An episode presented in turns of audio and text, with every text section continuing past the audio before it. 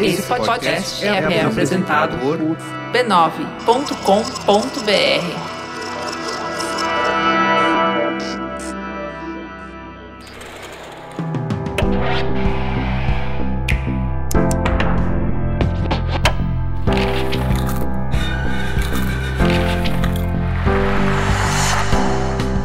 Mamileiros e mamiletes, bem-vindos ao Mamilos Cultura, o nosso espaço de reflexões a partir de produções culturais.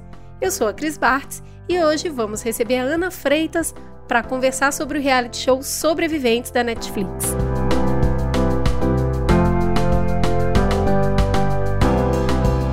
Mas antes, vamos para um breve intervalo comercial.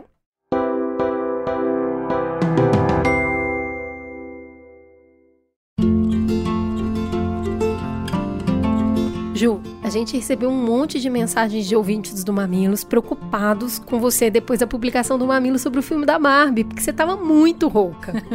Ai, eu tava muito péssima nesse dia, dor de cabeça, febre, dor de garganta, trabalhando com sete crianças de férias em casa. Por que que essas coisas nunca acontecem quando a gente tá em dias tranquilos, né? pois é, caos na vida. Ainda bem que a minha mãe também tava em casa para me fazer chazinho, escaldapé, hidroterapia só que eu precisei de remédio para segurar esse tranco. Pois é, nessas horas o cuidado para aliviar os sintomas é essencial. Mas pode ser difícil escolher como tratar esses sintomas, né? Para quem não sabe, Novalgina é uma marca de confiança que há mais de 100 anos ajuda a cuidar das famílias brasileiras. É a marca mais recomendada pelos médicos. Vale o que custa, vale cada comprimido. Acesse novalgina.com.br para saber mais. Agora, a sinopse. You dirty, crooked bastards! You stole shit out of our camp! Everything's gone! Shut up, go back to where you belong, and start. It's Lord of the Flies here. No reality show Sobreviventes, 16 participantes que sabem muito quando o assunto é viver na natureza extrema competem por um prêmio em dinheiro. Porém, esses sobrevivencialistas precisam deixar de lado os princípios de lobo solitário e pensar como uma matilha, ou melhor, uma equipe. Nas condições climáticas e de ecossistemas altamente desafiadores do Alasca, os times lutam pela fortuna e pela sobrevivência. Esse reality show está entre os top 10 de audiência aqui no Brasil.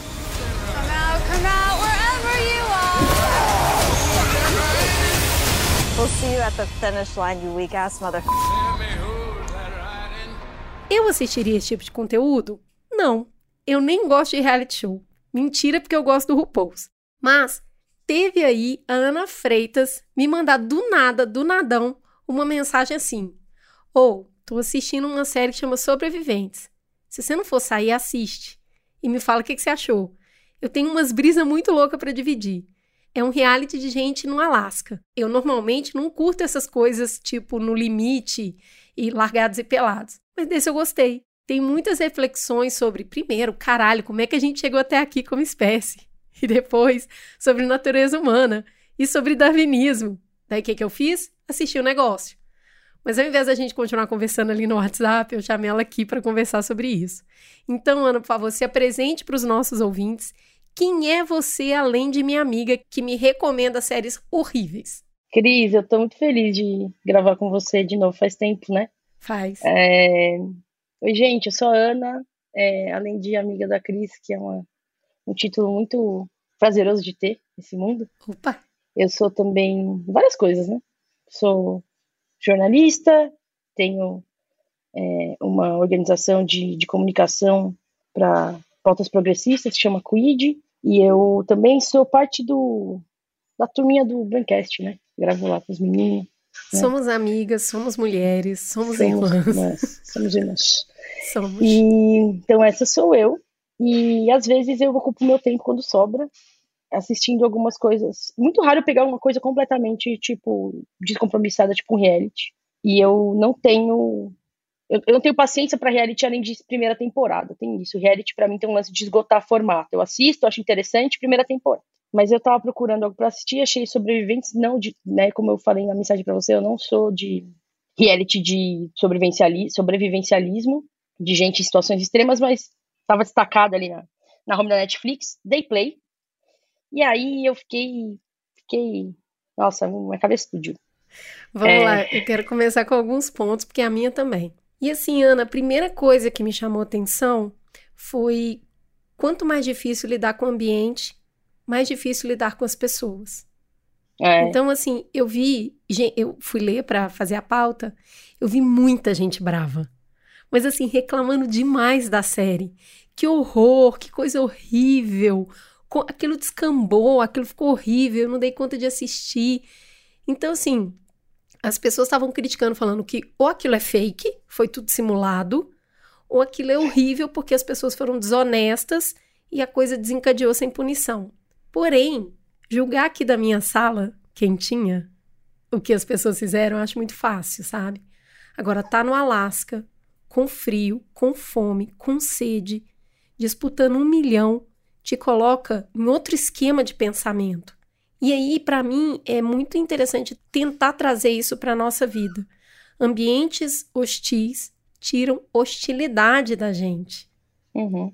Como que você viu essa, essa coisa entre o ambiente tirar o melhor de você ou o pior de você? Porque ampliando a visão, eu acho que quando a gente julga uma pessoa, olha para aquela pessoa e fala: Nossa, como ela é agressiva, que animosidade.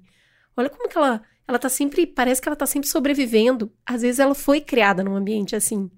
E eu não tô falando só de extrema pobreza, eu tô falando de extrema competição também. Exato.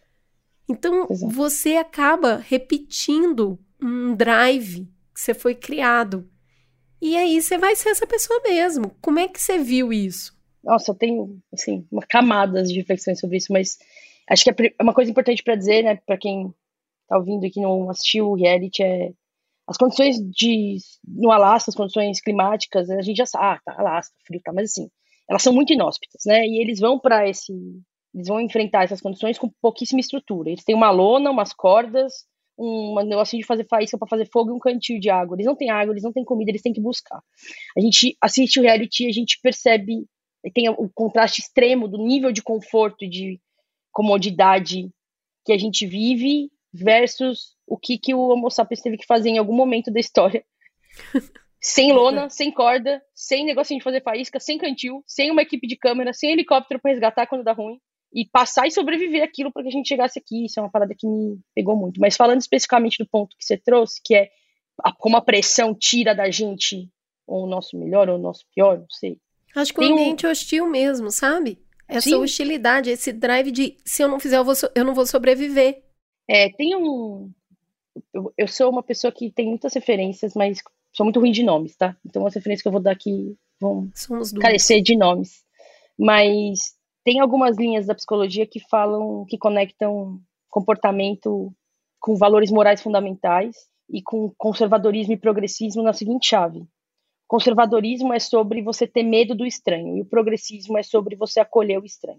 E aí, evolutivamente, é, o que alguns biólogos evolutivos teorizam é que existem pessoas que rejeitam o, o que é estranho, o que é estrangeiro, fundamentalmente, como com, com, com algum, algum gene que encaminha para isso, e existem pessoas que têm mais propensão a acolher o que é estrangeiro, o que é diferente. E existem esses dois tipos porque na nossa evolução houve momentos em que acolher o estrangeiro, o que é diferente, ou seja, unir, foi muito positivo, e houve momentos em que repelir o estrangeiro foi muito positivo. Então a gente evoluiu de maneira é, dúbia. Do mesmo jeito que tem gente que dorme, que é, que é vespertina, e tem gente que é, sei lá, gente que dorme mais cedo, gente que dorme mais tarde, que funciona melhor à noite. Isso acontece, essa distribuição que existe na população acontece porque a gente fazia turnos se revezando para poder vigiar quando a gente era caçador-coletor, né? E aí as pessoas faziam turnos e aí a gente evoluiu de maneira diferente, algumas pessoas mais de manhã, outras à noite. Dito isso, eu, eu, não, eu não acho que existe dúvida de que situações extremamente hostis e de competitividade é, vão tirar da gente, talvez. Eu não vou chamar do pior, mas eu acho que vão levar a gente para esse extremo do. Fundamentalmente, a gente acha que para vencer você une e faz parceria, né? Para prosperar, você se une aos outros, ou para prosperar, você elimina o outro. E eu acho que esse reality mostra isso, assim. É, Você vai ter gente ali que não importa, a situação de hostilidade, mas essa pessoa acha que o que ela vai tirar mais vantagem é construindo com o outro, fundamentalmente. E você vai ter pessoas que, numa situação dessa de hostilidade, vai falar assim, cara, eu preciso eliminar, tirar outro do caminho. Pois é, eu é interessante falar isso para quem não assistiu também, né? A pessoa não pode ganhar sozinha. Ela só pode ganhar em grupo. Então, teoricamente, ela vai ter que ficar com alguém. Mas isso também, falando desse negócio do ambiente, como é isso que você está trazendo, né? A gente traz no DNA emocional algumas coisas que ficaram registradas ali sobre como, como sobreviver e como, o que, que é a perspectiva de ganhar. Então também me lembrou muito aquela experiência dos anos 80 do pesquisador na, é, na prisão em Oxford, que ele é, pegou um grupo de pessoas e dividiu quem seria os prisioneiros, quem seriam os carcereiros, colocou numa prisão e começou a simular acompanhando o comportamento humano. E aí a experiência teve que ser interrompida porque as pessoas simplesmente descambaram para um nível de violência gigantesco. E eu acho que a gente vê isso também acontecendo ali no reality. E, de novo, para mim, é, eu vou voltar para o ambiente porque é o poder de imersão que você tem. Nessa, nessa experiência em Stanford, as pessoas estavam muito imersas uhum. naquela experiência. No uhum. Alasca, a mesma coisa. Além de você estar tá muito imersa na experiência, as suas condições básicas de vida foram retiradas. Exato. Por que, que eu estou falando tanto do ambiente? Porque eu acho que a gente preocupa muito com as relações sem preocupar onde elas estão acontecendo. Uhum. Então, assim, seu cérebro ali, ele só guardou uma informação. Se você sobreviver, você ganha dinheiro. É a única. É, o, o drive virou esse, porque você não tem energia, você tem que ficar medindo a sua energia toda hora, como você não tá comendo, não tá bebendo. Isso é uma questão que você tem que ficar medindo, onde você vai colocar energia o tempo todo. Uhum. E o ambiente te exige muita energia. Então, assim, eu fiquei muito capturada por essa ideia. Se você vê as pessoas na periferia, se você vê as pessoas na Faria Lima, uhum. sabe? É esse, esse extremo de o, o quanto o ambiente vai te afetar e vai afetar a forma como você constrói as relações. E aí o que acontece é que algumas pessoas se juntam e falam assim: e, e, eu gosto muito, eu já vou entrar logo de cara nisso antes de entrar na questão moral, mas vou entrar nas mulheres más, né? Tem duas mulheres ali que elas se unem e falam. E aí eu vou, eu vou tentar fazer uma análise é, que eu pensei sem colocar a moral em cima. Hum. A minha moral. Tá. Quando eu olho para aquilo, eu vejo assim, cara, elas são fisicamente mais frágeis, então elas têm menos força para sobreviver, têm menos energia para gastar. Então, se o jogo durar demais, ela perde. Então, estrategicamente, ela decide encurtar o jogo para ampliar as chances dela. E racionalmente isso faz muito sentido. Isso está certo, tanto que com uma tacada elas tiram quatro pessoas do jogo. Mas e a moral? O que, que a gente ganha de verdade? Qual que é a vitória sustentável? E aí eu gostei particularmente das mulheres serem as vilãs, tá? Vou dar esse. Eu vou achatar essa história chamando de vilãs, porque elas vão contra a moral que muitas pessoas carregam.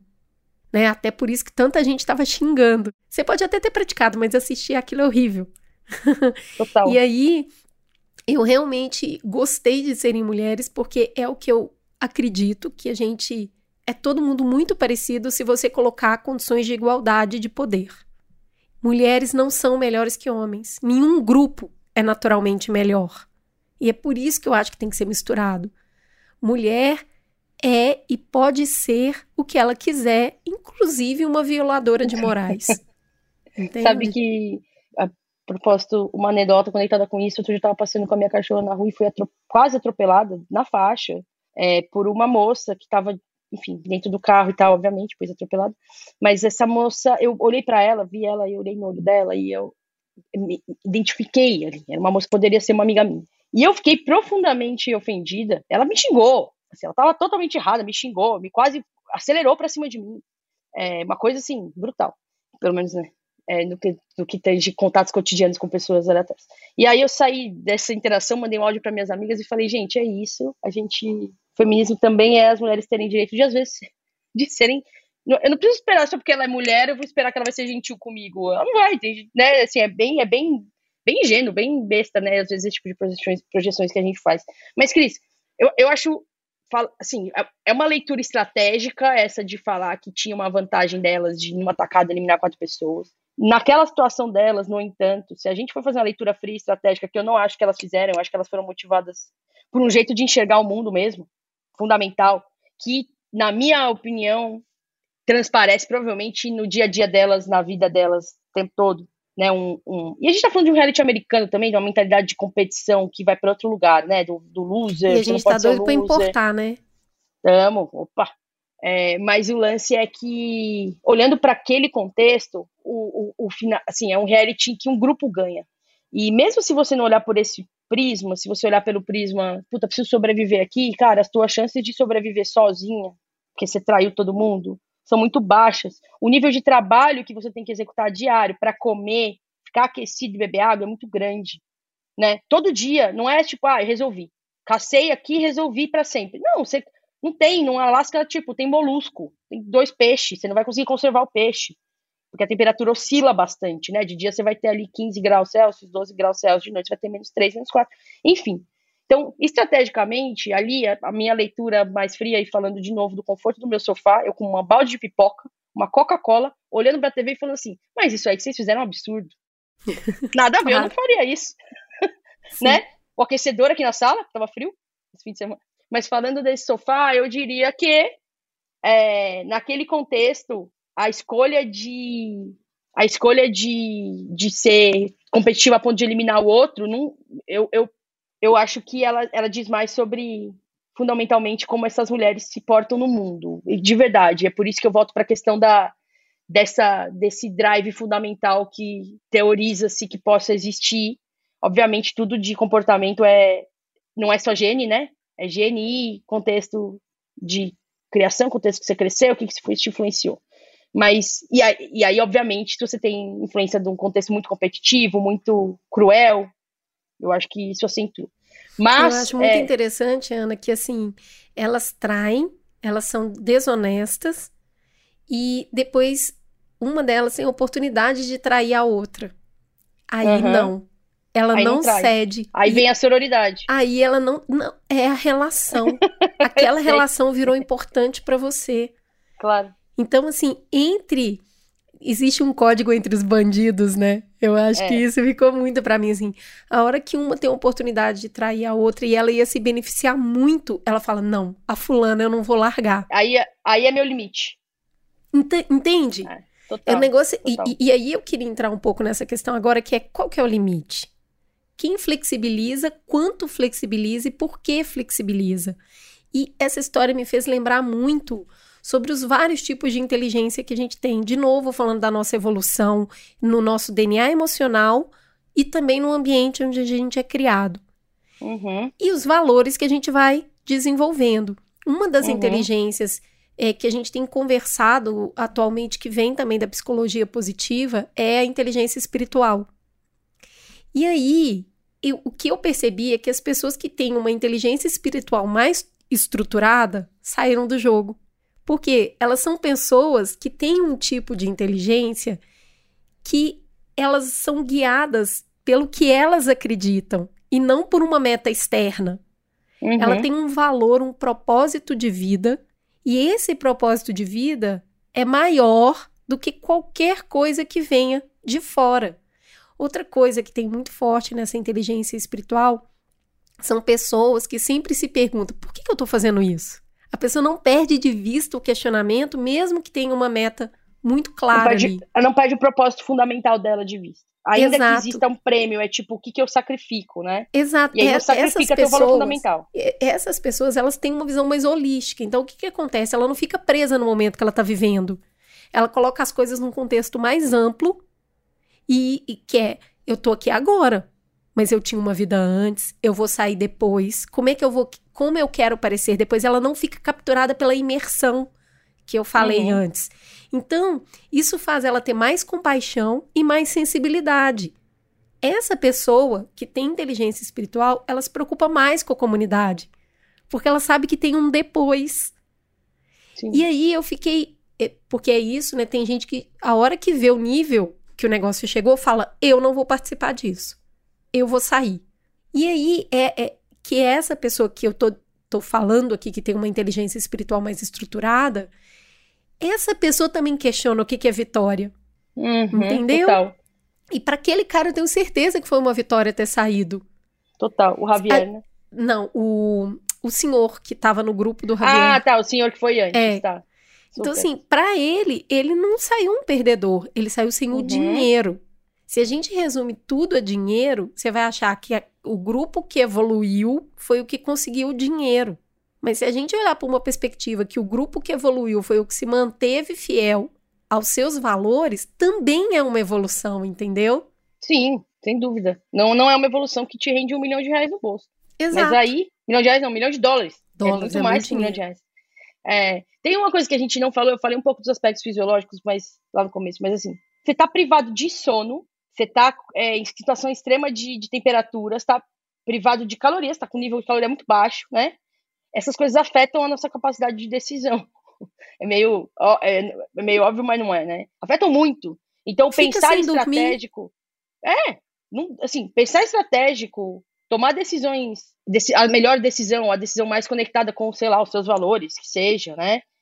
Você fica afetado. E assim, no fim das contas, tudo que basta é você disparar um sinalizador e te tiram dali. Acabar com aquele sofrimento é muito fácil. Tem um lugar muito foda, e assim, não tô exaltando longe de mim exaltar o. Enfim, a postura de, de. Essa postura de competitividade extrema e de tirar o outro do caminho e foda-se. assim. Mas existe um lugar de resiliência mental, assim, do tipo, não importa o que tiver que ser feito aqui, eu não vou sair, eu vou ganhar. Que é um negócio que, se aplicado para o esporte, por exemplo, é um negócio, mano, poderosíssimo. É quem assim, tem né? Um negócio- medalha.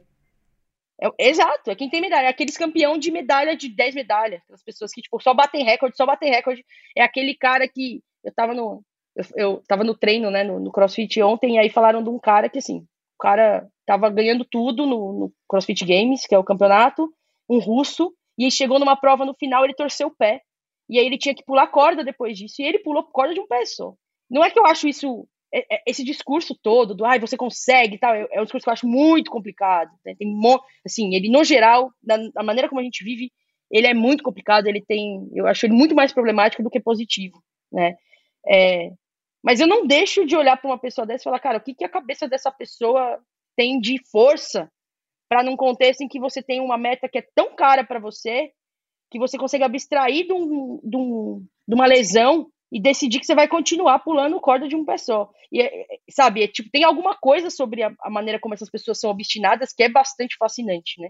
É sim, e assim, do mesmo jeito que o cara do CrossFit deve ter treinado muito tempo pra chegar lá, quando a gente pensa no reality show, quando elas decidem, vamos lá, se- serem desonestas, é, e não é só mulher, né? Tem um homem envolvido também, é, já se passou assim 20 dias.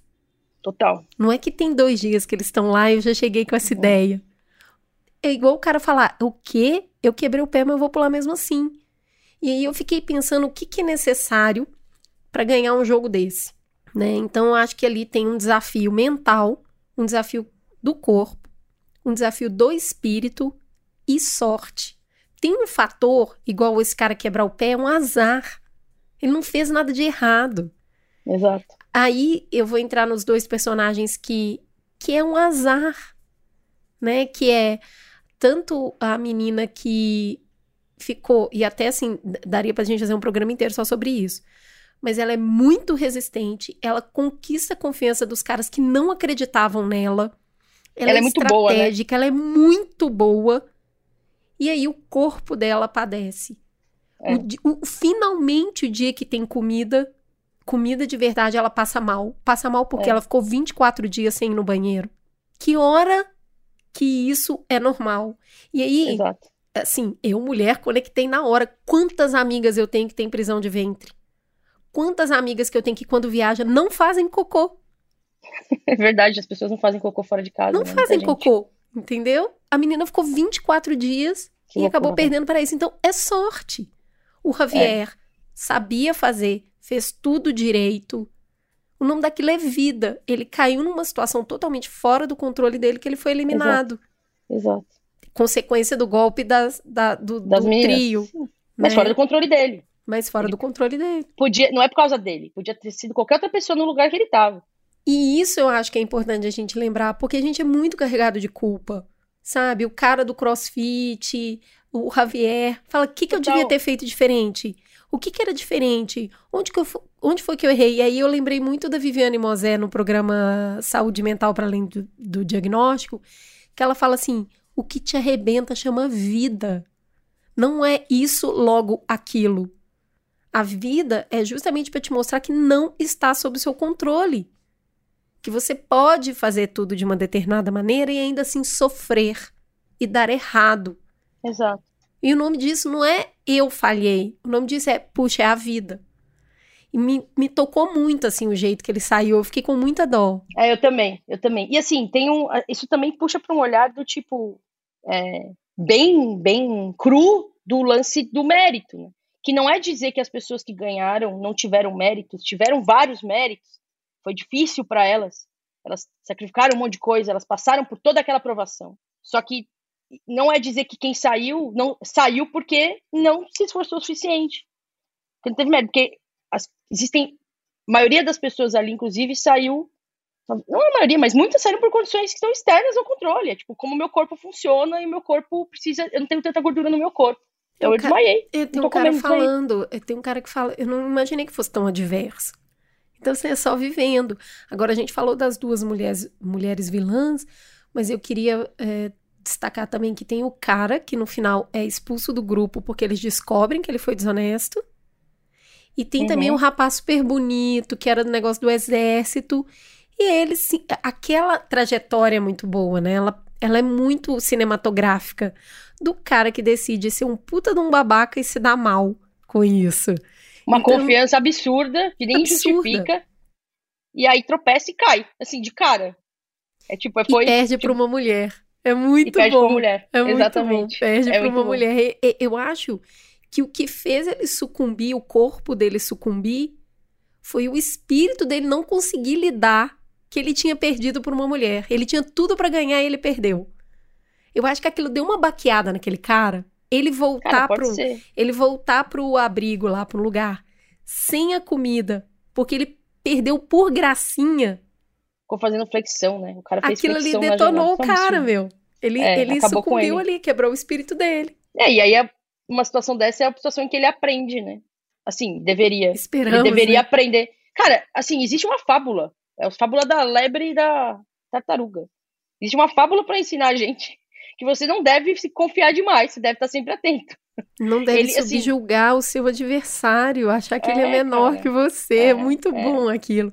Agora, Ana, pra gente encerrar, eu queria que a gente falasse rapidamente sobre o grupo vencedor, porque eu achei muito interessante que tem três pessoas distintas ali. Então, pra mim, primeiro, tem um cara que é claramente machista, ele olha pras mulheres como sendo mais fracas, Uhum. e ele vai conviver. E por isso que eu acho que nenhum preconceito sobrevive à convivência.